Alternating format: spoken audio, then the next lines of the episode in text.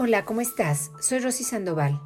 Como lo platicamos en la cápsula pasada, la herencia ancestral es muy importante. Continuemos. Cada familia debe de tener un orden, un equilibrio, una jerarquía que no puede ser brincada, que no puede ser violada por nadie del sistema. Y los sistemas tienden a descomponerse o a desordenarse.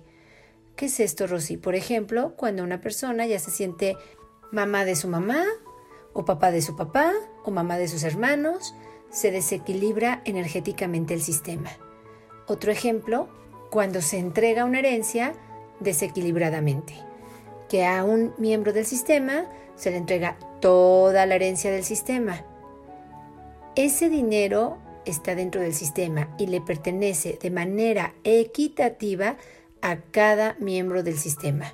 No se imaginan los papás el desorden que hacen cuando dejan toda una herencia a un solo miembro o a dos de la familia. Aparte de que puede terminar perdiendo la riqueza por no haber sido entregada en partes iguales a todos los miembros del sistema, la va a perder, más todo el desorden que se hace energéticamente y en relación dentro del sistema cosas que nunca nos ponemos a pensar.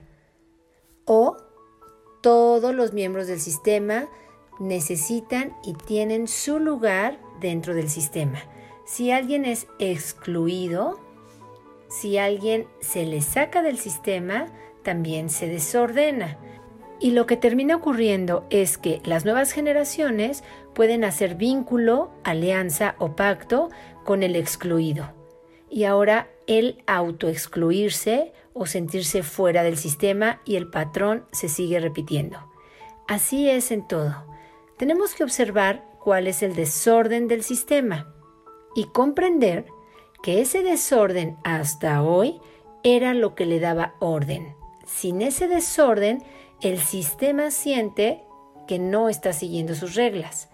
Hay que mirar, honrar, agradecer, dar orden, romper alianzas, pactos y todo aquello que ayuda a quitar esa imagen de nuestra nube, de nuestra conciencia familiar y no se vaya sacrificando a las nuevas generaciones, que siempre, por amor al sistema, van a entrar en él, con cualquier tipo de desorden, desde carencias, síntomas, abusos, las nuevas generaciones simplemente fluyen dentro de las reglas.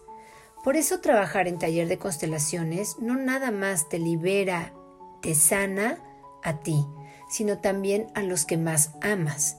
Imagínate, puedes trabajar con siete generaciones arriba, pero en realidad tenemos siete mil que nos afectan. Me han preguntado, Rosy, ¿tú qué le recomendarías a la gente? por lo menos hacer un taller de constelación cada tres a cuatro meses para poder ir limpiando toda esa memoria ancestral que nos afecta a nosotros y a los que más amamos. Recuerda que estoy en redes. Rosy Sandoval Descubre tu Ser, Facebook, Instagram y YouTube. Arroba Descubre tu Ser en Twitter. Aquí tenemos información valiosa para ti.